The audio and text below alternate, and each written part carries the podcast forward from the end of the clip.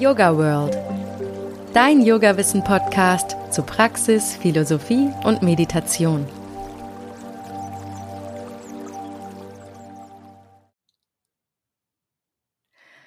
Hallo zu How to Yoga. Freut mich, dass ihr wieder dabei seid. Heute will ich mehr über Pranayama, die Yoga-Atmung, wissen. Ein Großteil der Menschen verbindet mit Yoga in erster Linie die Asanas, die Körperstellungen.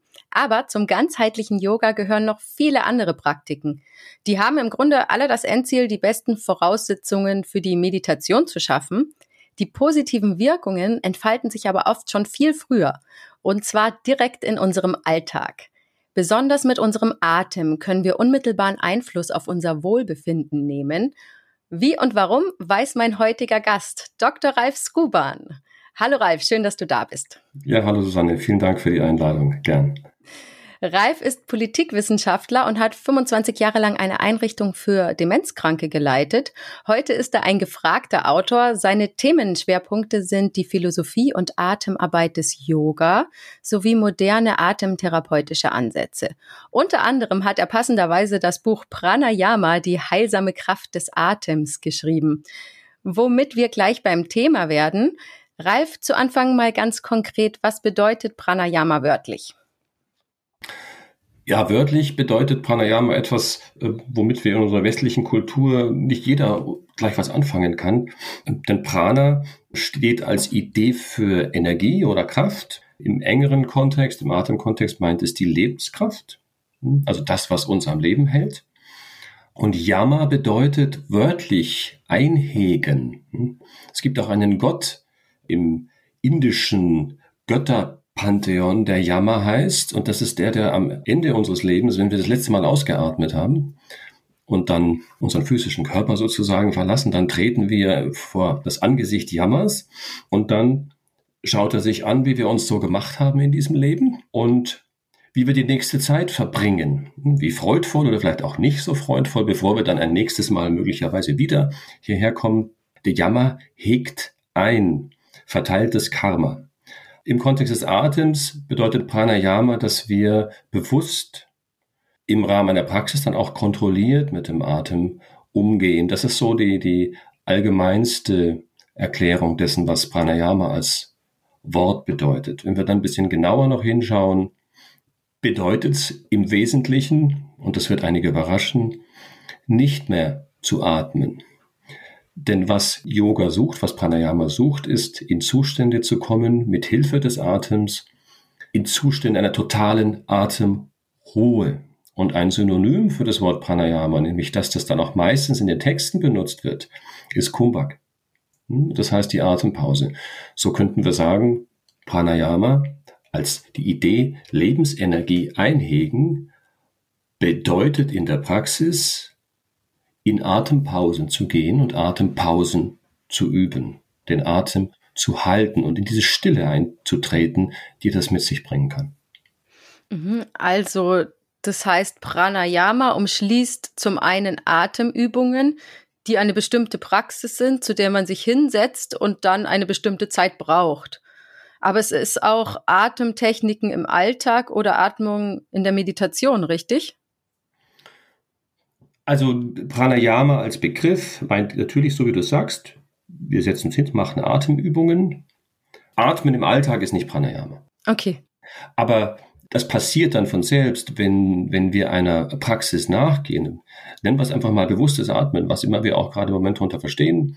Pranayama ist, ist eine Form des bewussten Atmens. Was natürlich passiert, ist, dass diese Aufmerksamkeit, die da entsteht, dieses Hinschauen und Arbeiten mit und am Atem, dass das reinwirkt in unsere Selbstwahrnehmung im Alltag. Ja? Aber Pranayama wäre jetzt nicht, dass ich jetzt hier meinen Garten mähe und ähm, meinen Atem wahrnehme oder irgendwas mit ihm mache. Das ist jetzt nicht die Idee von Pranayama. Also Pranayama ist eine Atempraxis des Yoga. Ich habe das mit dem Kumbha gleich angesprochen, weil das der Kern des Ganzen ist um gleich von Anfang an den Eindruck zu vermeiden, dass es beim Pranayama ausdrücklich und nur darum gehen würde, dass wir irgendwie viel atmen.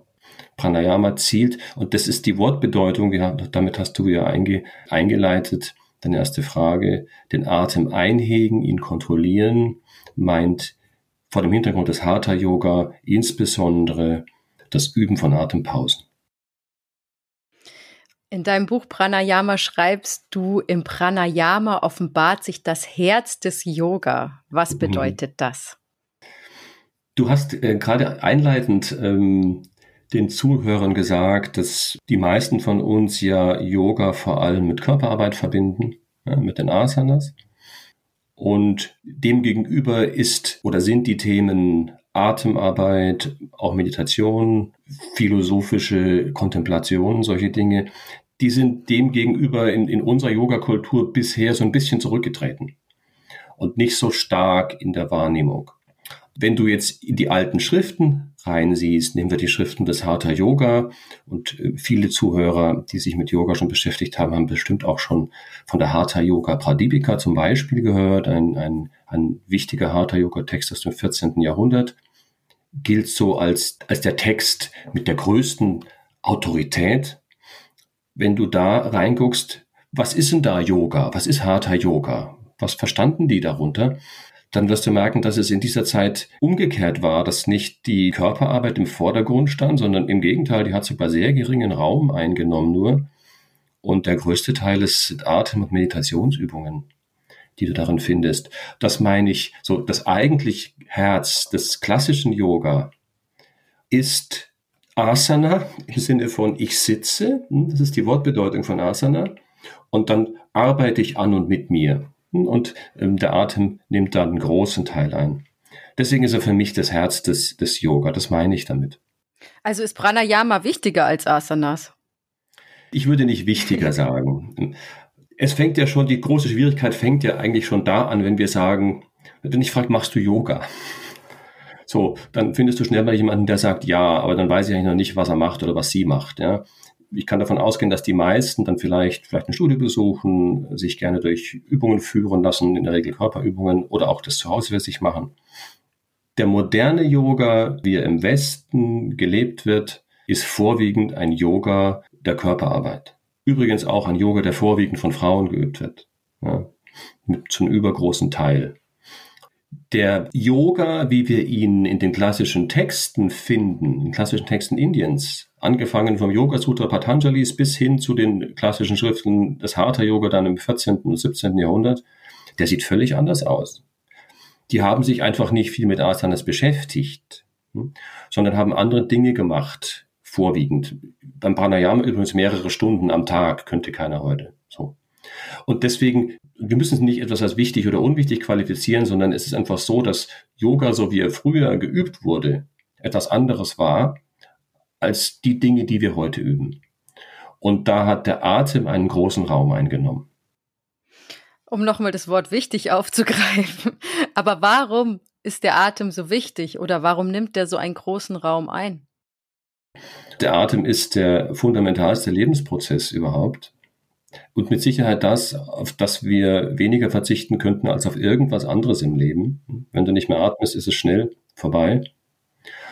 Und so wie, wie fundamental der Atem als Lebensprozess ist, kann man sich an zwei Atemzügen in unserem Leben auch nochmal verdeutlichen. Wenn wir geboren werden, wenn wir aus dem Geburtskanal austreten und dann von die Nabelschnur getrennt wird und wir getrennt werden vom Blutkreislauf der Mutter, die uns mit Sauerstoff versorgt hat, dann kommt der Moment, wo wir selber atmen müssen. Und, und da machen wir den ersten Einatmer der ist überlebensnotwendig. Und in der Regel, wenn es dann zu Ende geht, die andere Seite des Lebens, die ich mir viel angesehen habe übrigens, wenn wir natürlich sterben und nicht irgendwie plötzlich auf der Straße oder so mit einem Unfall, ähm, dann endet das Leben auch mit einer letzten Ausatmung. Und eigentlich ist, kannst du das ganze Leben, könnten wir uns vorstellen, als die Zeit, die wir zubringen zwischen dieser ersten Einatmung und der letzten Ausatmung. So gesehen ist das Leben selbst die Atemzüge, die wir tun. Natürlich ist er jetzt auch aus einer weniger philosophischen Perspektive fundamental. Du hast ja auch gesagt, ich mache viel und in den letzten Jahren ist es immer Schwerpunkt geworden, sehr viel Atemarbeit, sehr moderne Atemarbeit, ähm, bei der auch viele kranke Menschen zu mir kommen, Leute mit Asthma, mit Panikattacken, mit Schlafproblemen, mit allen möglichen chronischen Problemen, in jüngster Zeit auch immer mehr mit Long Covid, alle möglichen Berufe übrigens, von Sängern über Yogalehrern zu Ärzten, Therapeuten, Psychologen. Unglaublich, wie viele Menschen sich jetzt dafür zu interessieren beginnen, erkennen, wie fundamental der Atem ist. Denn wenn er nicht sich vernünftig, gesund, natürlich im Alltag vollzieht, dann kann das viele, viele Probleme nach sich ziehen, ähm, die unser Wohlsein beeinträchtigen, bis hin zu sehr belastenden chronischen Erkrankungen. Das heißt, was ich eigentlich jetzt in letzter Zeit immer mehr mache, ist, den Leuten zu helfen, einen unnatürlich gewordenen Atem wieder natürlich werden zu lassen. Aber wenn der Atem was Natürliches ist, wie kommt man überhaupt dazu, falsch zu atmen? Das ist für mich so komisch. Falsch atmen. Ja, ist eine gute Frage. Wir sind ja auch ohne Betriebsanleitung auf die Welt gekommen beim Atem. Ich habe kein Manual gekriegt, wo so, hallo kleiner Ralf, jetzt schau mal, wie es geht mit dem Atem. Aber weißt du, das haben wir auch nicht bekommen, wenn es ums Essen geht. Oder wir haben das auch nicht bekommen, wenn es ums Schlafen geht oder wenn es ums Bewegen geht. Acht von zehn Leuten in Deutschland, von zehn erwerbstätigen Menschen sagen, sie finden keinen erholsamen Schlaf mehr im Leben. Obwohl man fürs Schlafen doch auch keine Anleitung bräuchte. Fast 60 Prozent der Menschen in unserem Land und den meisten anderen Industrieländern sind stark übergewichtig, teilweise richtig extrem übergewichtig und äh, ein Großteil der Menschen wird einfach krank, weil sie nicht, sich nicht vernünftig ernähren. Viele werden krank, weil sie sich nicht vernünftig bewegen. Dabei könnten wir sagen, was ist denn dran schwierig? Ich leg mich hin und schlaf ein oder ich stehe auf und mache einen Spaziergang. So ein Befund im Blick auf die Welt, in der wir leben, ist der, dass all diese wesentlichen Dinge, die im Prinzip natürlich funktionieren könnten, für die braucht noch nicht mal meine Katze Puschel eine Anleitung, aber eine wunderbar entspannte Atmung und schläft auch sehr gut, dass die nicht mehr gut funktionieren in unserer Kultur, in unserem Leben.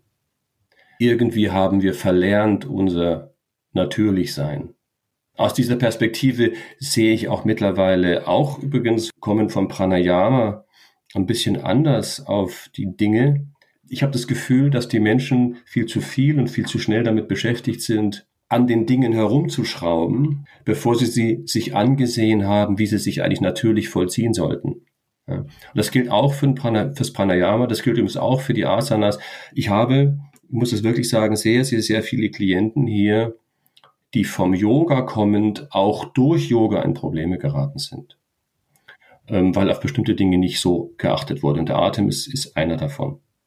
Everybody takes it for granted, sagt man so im Englischen. Ja, jeder denkt, geht doch automatisch. Ja, aber es kann auch ein Muster annehmen, das physiologisch unvernünftig ist. Das kann sehr schnell gehen beim Atem. Das schleift sich ein und dann tragen wir das so mit. Das geht dann auch automatisch, aber eben nicht gut und nicht uns nährend. Mhm. Kannst du mal kurz die wichtigsten Vorteile von Pranayama zusammenfassen? Weißt du, wenn es um Pranayama geht, bin ich sehr bei den alten Texten. Und die haben sich nicht wahnsinnig viel aufgehalten mit der Frage, was physisch gesund ist zum Beispiel. Wenn du in die Yoga-Texte guckst, geht es bei Pranayama was völlig anderes. Es geht darum, den Atem immer feiner, immer ruhiger werden zu lassen, ihn schließlich in lange Pausen zu führen, wo du nicht mehr atmest, um darin innere Stille zu entdecken. Ich sage das relativ unesoterisch. Und das war sehr ambitioniert. Prana, Lebensenergie. Im weiteren Sinne ist eigentlich Prana in der Vorstellungswelt des Yoga alles, was sich im Kosmos irgendwie bewegt. Die Energie, die unsere Erde kreisen lässt, ist Prana. Das Plätschern des Flusses ist Prana. Bewegung eines Autos ist Prana. Alles ist Energie, alles ist Kraft. Und Prana als Lebensenergie in uns ist eine von vielen Ausdrucksformen oder von Formen von Energie, von Prana. Eine andere sind die Gedanken, die Bewegung der Gedanken. Das ist auch ein pranischer Vorgang, wenn du so willst. Und jetzt überlegen die Hatha-Yogis sich Folgendes. Yoga sagt ja, wir suchen die Stille des Geistes. Yoga ist es, wenn die Aktivitäten des Geistes zu einer völligen Ruhe kommen, sinngemäß lesen wir das so im Yoga Sutra. Und jetzt gehen die Hatha Yogis einen, einen interessanten Weg. Prana folgt Chitta und Chitta folgt Prana. Chitta ist der Geist, dass die mentalen Aktivitäten und der Atem in einem sehr engen Zusammenhang stehen. Und das Ziel ist ein zur Ruhe kommen der mentalen Aktivitäten. Und dann gehen die Hatha-Yogis der klassischen Zeit dahin und sagen, okay, dann mache ich folgendes. Ich bringe meinen Atem zur Ruhe, dann wird auch mein Geist ruhig. Und wenn mein Geist ruhig ist, dann ist Yoga. So that's the idea. Und deswegen machen die mit dem Atem verschiedene Manipulationen, um am Ende in die Stille des Atems zu kommen. Um dann zu meditieren. Und das machen sie natürlich sowohl als eine prämeditative Praxis, als auch Teil der Meditation dann schon selbst. Die Hatha-Yogis, wenn ich es jetzt zugespitzt formuliere, möchten die Lebensenergie mit Hilfe des Atems in eine totale Stille führen, dass sich nichts mehr regt in dir, dass kein Prana mehr fließt, sondern dass alles Prana in dir still wird. Du könntest es fast mit einem Bild dir vorstellen, wie einen kleinen Tod zu sterben, noch während ich lebe, um dann einen Blick nach drüben zu werfen. Also dieses vollkommene zur Ruhe kommen, jeglicher pranischer Bewegung in mir, mit Hilfe der Atemtechniken ähm, und der vielen anderen Dinge, die sie tun und die ganzen Reinigungstechniken, aber im Speziellen dann mit der Atemtechnik und der Pause darin, dem Kumbhak, das ist so, in Anführungszeichen, der Goldstandard im, im Hatha Yoga. Die gesundheitlichen Aspekte des Atmens, das, was heute so viele Menschen interessiert, davon findest du nicht sehr viel in der Hatha Yoga Pradipika stehen so lustige Sachen. Klar, da steht dann zum Beispiel vielleicht bei ähm, Kapalabhati, dass es uns von Schleim befreit oder so. Oder da stehen dann so Dinge wie, wenn du Brahmari machst, dann bist du der König unter den Yogis und solche Dinge. Aber die alten Yogis haben ja von Physiologie ähm, nicht viel gewusst oder gar nichts gewusst. Sie haben sich keine Gedanken gemacht über Kohlendioxid, Sauerstoff oder irgendwas von diesen Dingen, also unsere Biochemie. Sie haben einfach nur sich selber beobachtet und gemerkt, das tut gut und es hilft mir bei meinen spirituellen Zielen. Ja, okay, aber nur weil jetzt in den Yoga-Schriften das nicht steht, heißt es ja nicht, dass es sie nicht trotzdem Vorteile für meinen Alltag haben kann. Das ist, ja, ich wollte das nur, mir nur wichtig, das klar gemacht zu haben. Ähm, ja. Im Alltag ist es so, auch hier, ich hoffe, das ernüchtert nicht, bevor ich jetzt jemandem zumindest intensivere Pranayama-Techniken empfehlen würde, würde ich ihm empfehlen, erstmal sich um seinen natürlichen Atem zu kümmern. Denn das ist in der Tat bei vielen nicht mehr in Ordnung. Eine schöne Pranayama-Praxis zu haben, die auch gleichzeitig gesund ist, das ist gut, wenn man das macht, aufbauend auf einer guten Atemgesundheit. Aus dem, was du sagst, höre ich gerade raus, dass Pranayama auch schaden kann? Ja, natürlich. Ich habe auch regelrechte Pranayama-Opfer hier. Ich, ich will dir ein Beispiel geben und dann kämen wir damit eigentlich zur Atemphysiologie. Ja. Eine Klientin vor einiger Zeit war ein halbes Jahr in Indien, hat da intensiv Pranayama geübt. Und dann kam sie zu mir. Sie kam nämlich zurück aus Indien und hatte seitdem dann nächtliche Panikattacken der schwersten Art. Ja, die wachte auf mit Atemnot, konnte nicht mehr atmen. Das wurde bei ihr so schlimm, dass sie sich irgendwann nicht mehr raustraute und auch nicht mehr die Arbeit traute. Ich wähle jetzt bewusst einen etwas krasseren Fall, das gibt es zum Glück nicht so häufig. Und dann kam sie zu mir.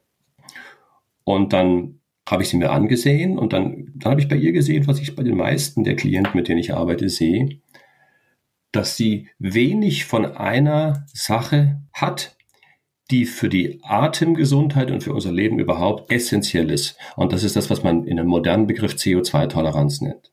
Und sie hat sich in Indien angewöhnt, ein großes Volumen zu atmen und hat ein Atemmuster entwickelt. Das geht relativ schnell.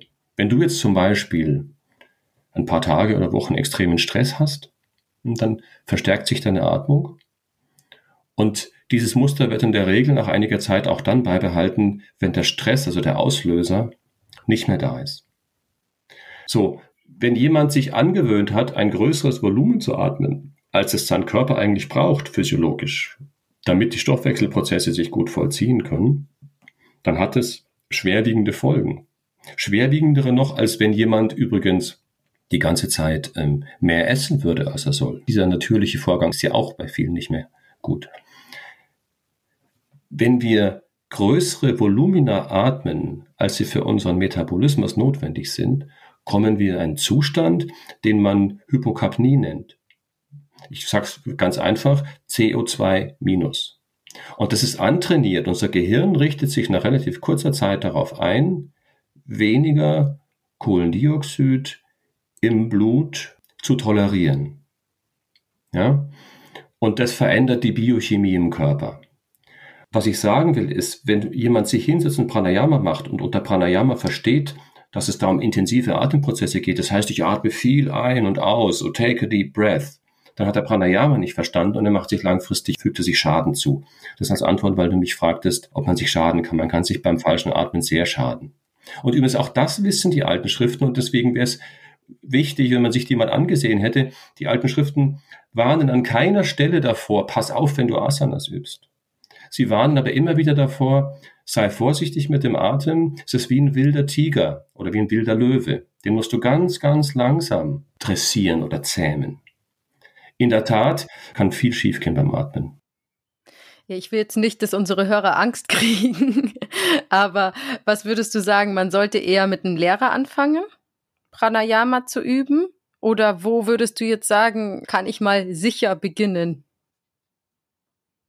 Das hängt so ein bisschen von deiner Persönlichkeit ab. Wenn du gutes Material hast und gerne autodidaktisch arbeitest, dann kannst du natürlich auch dich an deine eigene Atempraxis, kannst du die selber für dich entwickeln. Erfahrungsgemäß ist es so, dass dann Fragen kommen oder auch eben Beobachtungen, wie sich was anfühlt. Und da ist, ist, ist sicherlich gut, wenn man jemanden hat, an dem man die Fragen dann richten kann, dass man schnelles Feedback bekommt. Ich wollte auch keine Angst machen. Es ist nicht so, wenn du dich jetzt hinsetzt ähm, und irgendwas machst, dass du dann davon gleich krank wirst. Was ich sagen will, ist, dass unser Leben und unsere Atempraxis gehört dazu, dass das ein bestimmtes Atemmuster etabliert. Und ob dieses Atemmuster, ob sich das so Tag und Nacht dann natürlich vollzieht oder nicht, das macht aber einen entscheidenden Beitrag dafür, ob ich gesund bin oder krank. An einem Beispiel. Asthmatiker. Acht Prozent der deutschen Menschen, Menschen haben Asthma. Jedem, wenn du irgendwo im Studio bist, bei Kindern sogar 15 Prozent. Das heißt, wenn du im Yoga-Studio bist mit 20 Leuten, musst du davon ausgehen, dass zwei Asthma haben, statistisch gesehen. Asthmatiker atmen ungefähr die doppelte bis dreifache Menge Luft ein und aus mit jedem Atemzug wie ein atemgesunder Mensch. Und deswegen haben sie Probleme. Und wenn Asthmatiker lernen, ihr Atemvolumen kleiner werden zu lassen, zu normalisieren, dann können sie innerhalb weniger Wochen völlig frei werden von allen Medikamenten für den Rest des Lebens. Und jetzt macht ein Asthmatiker Pranayama, er geht vielleicht in irgendein Studio und da ist die Lehrerin oder der Lehrer, die es natürlich auch gut meinen, sagen vielleicht, und jetzt atme, mach mal große Atemzüge ein und aus die Chance ist nicht schlecht, dass ich damit bei ihm einen Asthmaanfall auslöse. Jedenfalls helfe ich ihm nicht damit. Eine Sache will ich unmissverständlich und klar sagen. Wenn die Botschaft einer Yogastunde lautet, beim Atmen wäre es wichtig, möglichst viel zu atmen und große Atemzüge zu machen, intensiv, dann ist es schlicht und einfach nicht die richtige Botschaft. Und für Leute, die gesund sind, da macht es auch überhaupt nichts. Es ist überhaupt kein Problem. Man kann auch mal hyperventilieren eine Zeit lang. Das ist es dann nämlich, worauf es hinausläuft. Man kann es auch ganz bewusst tun übrigens und bewusst trainieren, wenn man es richtig macht. Aber wenn die Botschaft ist, die die Menschen mit nach Hause nehmen, atme immer viel ein und aus. Geh in die Fülle, in die Menge dann ist es die falsche Botschaft. Das ist physiologisch die falsche Botschaft, das ist physiologisch die total falsche Botschaft und es ist auch eine Botschaft, die nichts zu tun hat mit dem, was in den alten Schriften steht. Das möchte ich wirklich, wirklich klar machen. Sondern bewusst atmen. Ja, und ähm, natürlich atmen. Das ist schwer genug für viele. Ralf, du warst ja über zwei Jahrzehnte lang im sozialen Bereich tätig als Leiter einer Einrichtung für Demenzkranke.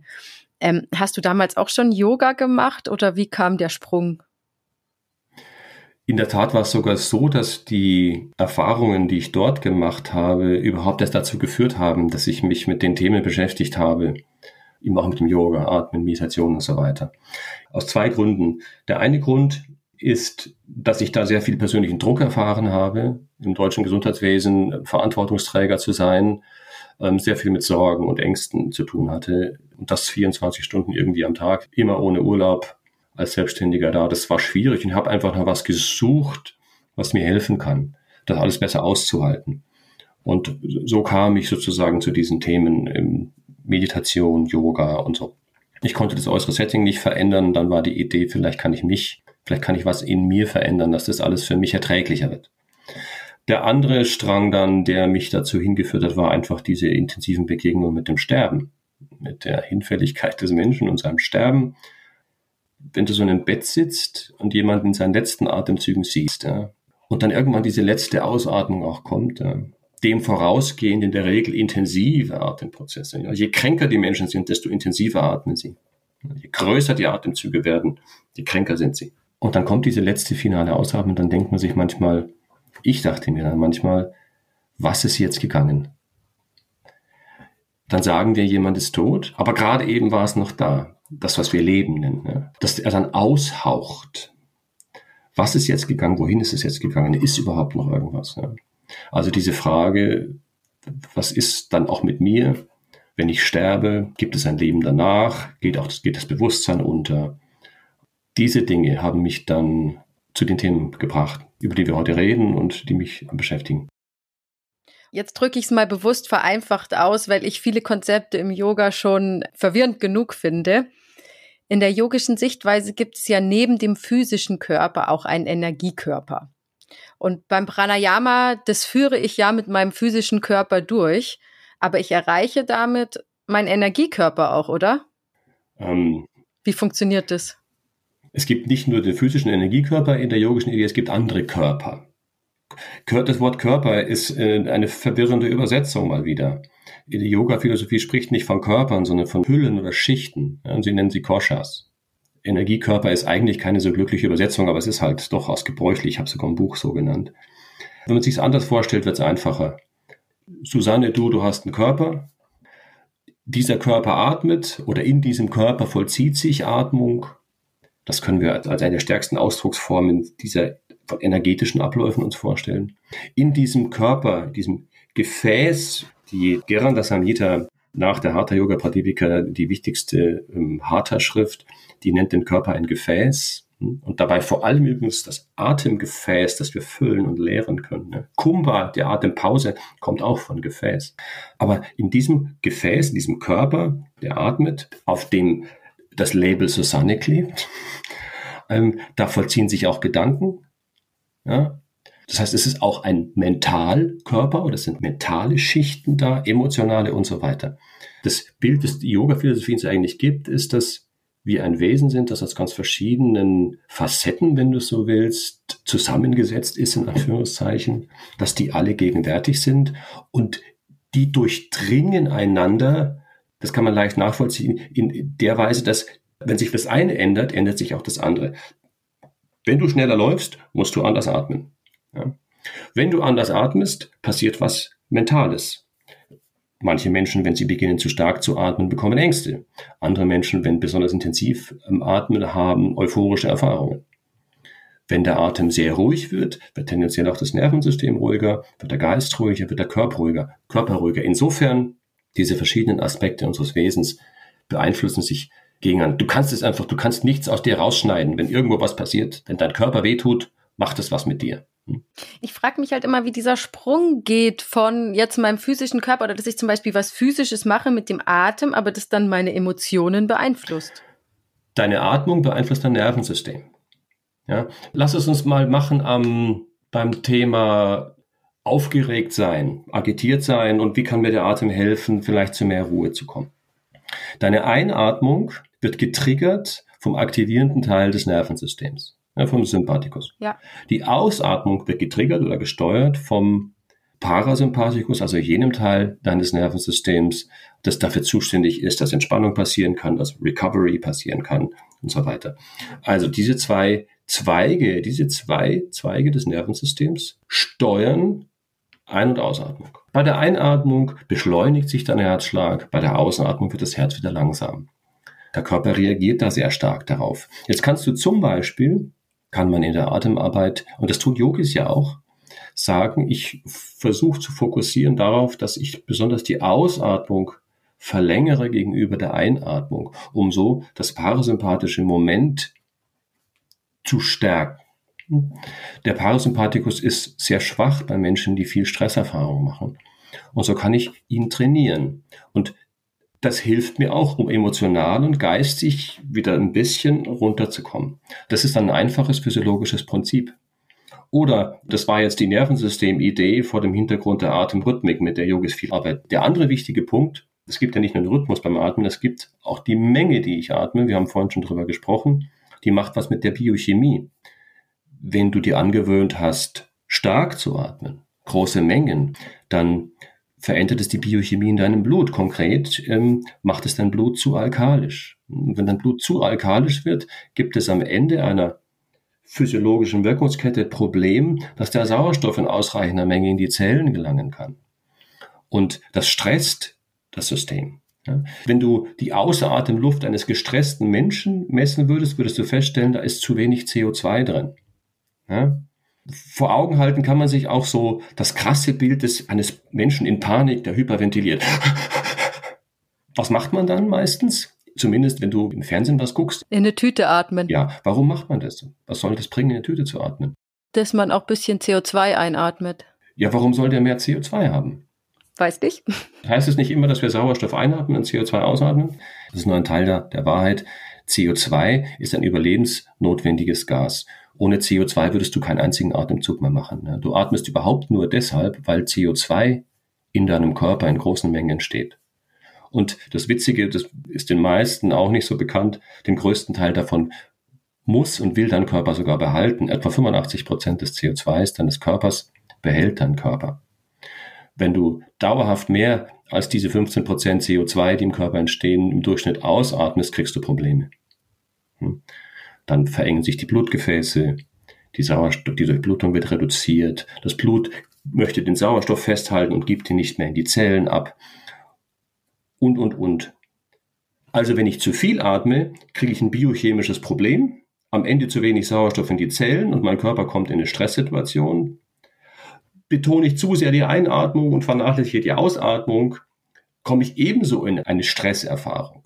Ja? Und am Ende können wir es noch nicht mal trennen, weil auch Atemrhythmus und Atemmenge natürlich zusammenspielen. Okay. Also es macht, du kannst mit dem Atem sehr viel, oder es ist sehr nachvollziehbar, dass der Atem unsere Wahrnehmung, unser, auch unser Fühlen und Erleben beeinflusst. Ja, das macht auf jeden Fall Sinn. Verstehe ich auch mit der Biochemie und so weiter. Aber jetzt kann man ja noch eine Stufe weitergehen. Wie komme ich denn dann ins Feinstoffliche? Also es heißt ja auch, der Atem beeinflusst meine Energiekanäle, meine Nadis, meine Energiezentren, also die Chakren. Das ist ja dann quasi noch ein Schritt weiter. Wie komme ich denn dann von Biochemie in diese, keine Ahnung, geistige, energetische Ebene rein? also Susanne, alles das sind im Grunde genommen immer nur andere Blickweisen auf immer das, das immer gleiche Wesen, das ich bin. Ähm, jetzt sage ich es mal ganz drastisch. Geh mal zum Chirurgen, lass dich aufschnippeln und frag ihn dann bitte und machen, geben Sie mir danach bitte mal eine Chakra-Analyse. Dann wird er jedenfalls sagen, ich habe kein Chakra gesehen, ich habe auch kein Nadi gesehen. Das heißt, diese Idee Chakras und Nadis sind ja alte, im besten Sinne des Wortes esoterische Ideen, Vorstellungen über das Wesen des Menschen. Esoterisch im besten Sinne sage ich deshalb, weil ich es in dem Wortsinne meine. Das heißt, esoterisch heißt eigentlich verborgen. Und das ist Chakras, Nadis ist nichts, was wir sehen könnten. Die Nadis die in der Vorstellung der Yogis sind sozusagen Kanäle, ähnlich wie Blutgefäße, nur es fließt halt kein Blut darin, sondern es fließt Lebensenergie. Einig werden können wir uns, glaube ich, dahingehend, dass wir sagen, ja, der Atem erreicht irgendwie jede Zelle meines Körpers im Idealfall. So gesehen fließt da Lebensenergie. Und ich kann also über Atemprozesse den Atem hinbringen, überall hin in meinen Körper, wenn ich will, und es kann besser gelingen oder nicht. Ähm, dann wird es mit den Nadis schon relativ einfach. Und vielleicht wird es dann ein bisschen schwieriger, ich weiß es nicht kommt immer dran, wie man drauf guckt. Ein anderes Feld, wenn du sagst jetzt, ich will mein Kehlkopfchakra, ich will damit was machen, ich will es fühlen, ist es überhaupt da? Ich meine, hast du es gesehen schon? Ich habe es mal gespürt. Genau. Wir nehmen die Erfahrung, die die alten Yogis auch gemacht haben und die auch Menschen heute immer wieder machen, ist, dass wir entlang der Mittelachse unseres Körpers, dass da bestimmte Bereiche sind, die irgendwie stärker aktiv sind, wo sich vielleicht auch mal was dreht oder wo ich einen Pulsen fühle. Ähm, und so die klassischen Bereiche sind da, das Augenbrauenzentrum, Kehlchakra, im Herzraum und so. Das haben die Menschen übrigens, auch die alten Yogis, sei es in Tibet und Indien, durchaus auch unterschiedlich wahrgenommen. Ja? Und das, deswegen gibt es verschiedenste Darstellungen, mal mit mehr Chakras, mal mit die Tibeter arbeiten mit wenigern. Ähm, wir sollten uns da nicht so viele Barrieren im Kopf bauen, wenn ich atme, atme ich und mache mir keine Gedanken über Nadis oder Chakras oder irgendwas. Ich atme und erlebe die Atmung. Und wenn ich dann energetische Sensationen habe, ich sag's mal so, nehmen wir mal an, dann plötzlich pulst das Augenbrauenzentrum, dann pulst da halt etwas. Und ich mache mir daraus kein Problem, noch fühle ich mich dadurch irgendwie besonders gut oder irgendwas. Ich sage das übrigens bewusst, weil ich erinnere mich an eine lustige Begebenheit. Vor vielen Jahren habe ich mal eine Yoga Nitra Praxis angeleitet auf so einem Retreat. Und am Abend davor war so eine kleine Gruppe noch, ich saß am Tisch und noch ein paar Teilnehmerinnen des Retreats und wir haben uns so um Energiekörper haben wir uns und haben wir diskutiert und unterhalten. Dann sagte eine junge Dame, was eigentlich vernünftiges, wie ich finde, sie war Krankenschwester und sie sagte, also, was ich nicht spüre, das glaube ich nicht. Da die, das mit diesen Chakras und so. Ähm, das gibt's doch gar nicht. Und ich habe es auch einfach so stehen lassen. Und am nächsten Tag haben wir dann eine Yoga Nidra Praxis gemacht. Und dann war witzigerweise sie diejenige, die für sich zum ersten Mal ein sehr intensives ähm, Pulsen und Hitze, und sie sagt, es hat sogar wehgetan, zwischen den Augenbrauen gefühlt. Und dann war sie ganz aufgeregt, fast verängstigt. Sagt, Ralf, Ralf, Ralf, ist das jetzt gefährlich? Ich musste lachen sagen, mein Gott, lass es doch pulsen. Ein guter Freund von mir, ein gestresster Psychologe, dem brannte das Augenbrauenzentrum schon vor vielen Jahren und der hat sich nie für Yoga interessiert. Ich bin zutiefst davon überzeugt, dass da energetische Prozesse da sind, dass energetische Zentren auch da sind, in uns allen, einfach so wie in uns allen auch Nieren sind. Sie sind ein bisschen feiner und wir können sie halt mit den Instrumenten, die wir haben, vielleicht nicht sehen oder noch nicht sehen oder abbilden. Aber arbeiten tue ich mit dem, was ich wahrnehmen kann. Ja? Ich kann meinen Atem wahrnehmen, kann meinen Körper wahrnehmen. Wenn Yoga dahin führt, dass Leute in eine feinere Wahrnehmung von sich selber kommen, dann ist es gut und richtig. Ich bin aber keiner, der einem, einem Programm folgt, das ja so, jetzt öffne ich dieses Chakra und jetzt öffne ich jenes Chakra und dieses und jenes, obwohl ich durchaus einer bin, der sehr viel fühlt und spürt. Manchmal zu viel. Was zum Beispiel?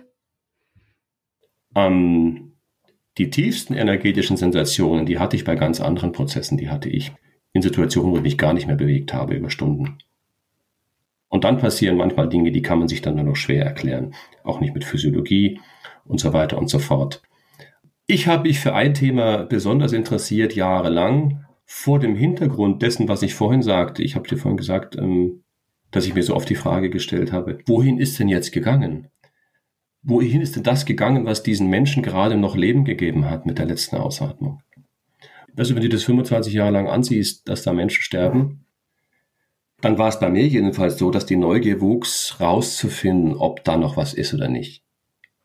Und im Yoga, äh, in den Texten, ja nicht im modernen Yoga, aber in den alten Texten, wirst du immer wieder auf die Idee treffen, dass die Yogis versuchten, sich selbst als das zu erleben, was nicht körperlich ist. Und zwar sehr konkret. In modernen Worten würde man sagen, eine außerkörperliche Erfahrung herbeizuführen. Ich erlebe mich selbst als quick lebendig, aber mein Körper schläft. Das ist das, was hat mich sehr interessiert. Dabei haben mir das Üben vom At von Atmen und Tiefenentspannung sehr geholfen. Und auf dem Weg dahin, auf, im Zusammenhang mit dem, was man heute Out-of-Body-Experiences nennt, da habe ich die intensivsten energetischen Sensationen gemacht. Da habe ich zum ersten Mal wirklich gemerkt, wie viel, in Anführungszeichen, Strom da sozusagen durch uns durchfließt.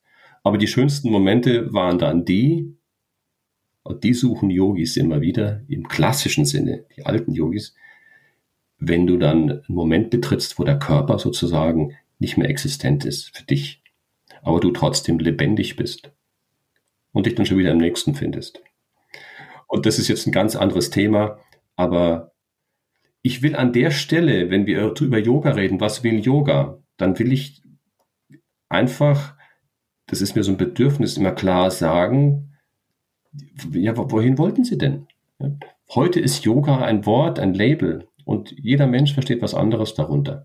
Und manche folgen der Praxis und sie lieben sie und es ist auch wunderbar, aber es ist nicht, es ist kein Term mehr in meinen Augen, der noch irgendwie eine große Aussagekraft hat. So, so was ist denn dein Yoga? Mein Yoga ist das und das. Weißt du, ich habe vielleicht ähm, zum Schluss, ich habe eine ziemlich markante Erfahrung gemacht, zwei im Zusammenhang mit der Yoga-Welt. Einmal war ich ein Wochenende in Wien. Bei einer Klasse von Peter Pöck war das. Die, das ist auch so ein, so ein Fernsehyogi, so ein österreichischer, glaube ich, und so ein Mediziner. Ähm, ich war dort, um Yoga-Philosophie zu unterrichten.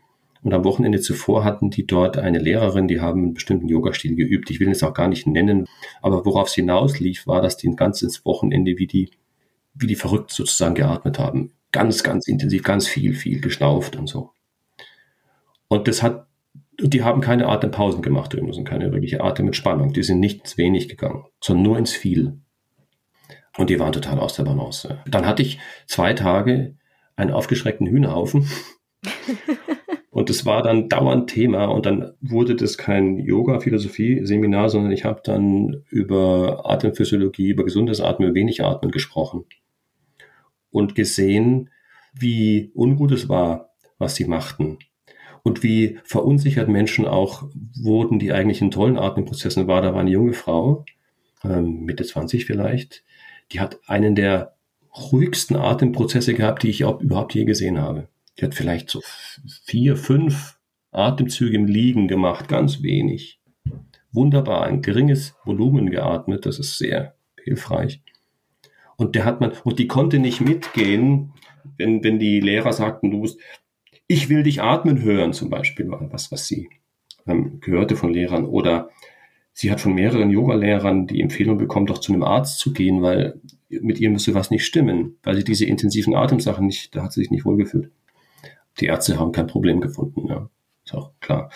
Ich habe mir die Gruppe dann angesehen und gesagt, das ist, wow, toll, wie die atmet. Ich habe dann gesagt, lass dir von niemandem deinen Atem nehmen. Sie konnte deswegen nicht so intensiv mitatmen, weil bei ihr das, wenn sie bestimmte Atemprozesse macht, die man heute im Yoga macht, ist das für sie eine massive Hyperventilation, weil ihr Gehirn ist justiert auf vier, fünf Liter in der Minute und das ist wunderbar. Und wenn sie jetzt dann 20 atmen soll bei einer Atempraxis, kann sie sich nie wohlfühlen. Und das ist eine natürliche Reaktion. Und das ist auch die Situation, ist auch die, man empfiehlt dir etwas, was ungesund ist und sagt dir gleichzeitig, dass das, was bei ihr der Fall wäre, nicht gesund sei. Ruhend auf der Vorstellung, dass die große Menge das sei, worauf es ankomme. Und das ist einfach totaler Unsinn. Und wir haben dann, ich mache Atemkorrektur sozusagen immer wieder mit den Leuten.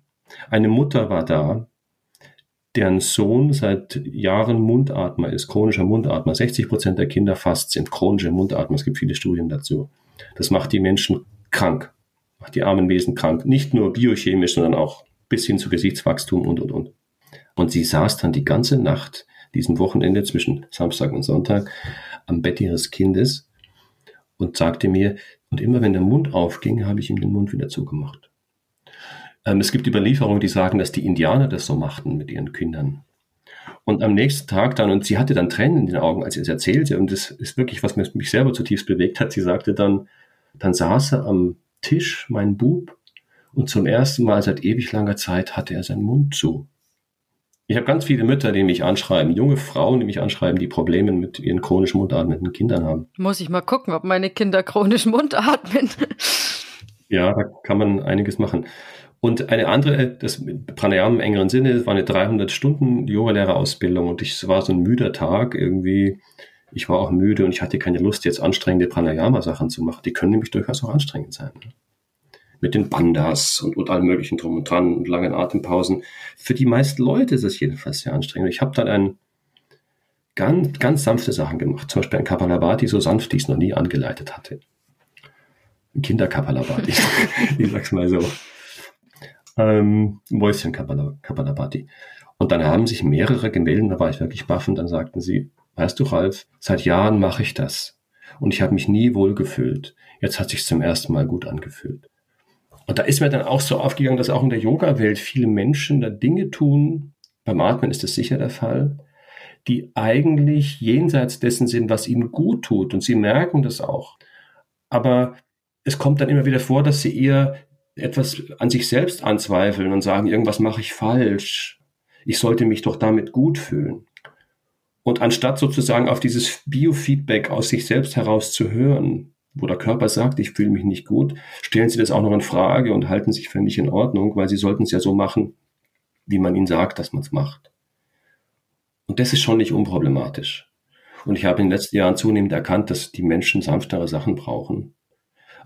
Oder zumindest, dass uns allen miteinander klar sein sollte, wie ist da der natürliche Prozess? Ja, so im Alltag. und jetzt gehen wir vielleicht in eine Yogastunde, was auch immer, und jetzt machen wir Dinge. Ich meine, Asana ist ja auch ein Asana ist ja nichts natürlich. Wir stehen ja nicht zufällig im Hund irgendwo mal im Supermarkt. Ja? So. Asanas sind eine, eine Form von Körperkultur. Es ist eine, ja. in Anführungszeichen, eine Manipulation, das mir nicht wertfrei. Also wir, wir verändern bewusst unsere Körperhaltung. Und beim Pranayama ist es genauso. Aber wenn ich hingehe und was verändere an mir, kann es nicht verkehrt sein, glaube ich, einen Begriff davon zu haben, wie ist denn zunächst mal der natürliche Zustand? Und was bedeutet eine natürliche Haltung? Was bedeutet ein natürlicher Atem? Und mich auch darum zu kümmern, dass das gegeben ist. Und darauf aufbauend dann kann ich ja die tollsten Abenteuer machen. ja. Das ist so mein Blick auf den Atem auf jeden Fall heute. Ja, und damit möchte ich für heute gerne schließen. Gut. Okay. Dann sage ich an dieser Stelle herzlichen Dank, dass du uns deine Zeit geschenkt hast, lieber Ralf. Danke für die Einladung. Ich war gern da. Mir hat es auch total viel Spaß gemacht und es war wirklich super spannend. Wer sein soeben erworbenes Wissen gern vertiefen will, der kann jetzt natürlich ähm, in deinen Büchern weiterlesen. Aber du gibst auch Workshops und Ausbildungen, wie ich das verstanden habe. Wo kann man denn abseits deiner Bücher noch live oder online mit dir lernen? Einfach gern vorbeischauen auf unserer Internetseite www.scuban-akademie.de. Da findet man unsere ganzen Angebote. Und auch ich freue mich über einen Besuch auf yogaworld.de und wenn ihr den Podcast bewertet. Bei Fragen, Anregungen, Kritik schreibt mir gerne und wer sich ein Yoga-Journal kauft, der macht auch nichts verkehrt. Bis zum nächsten Mal bei How to Yoga. Ja, tschüss auch euch und happy breathing. Der Yoga World Podcast. Jeden Sonntag eine neue Folge von und mit Susanne Moors auf yogaworld.de.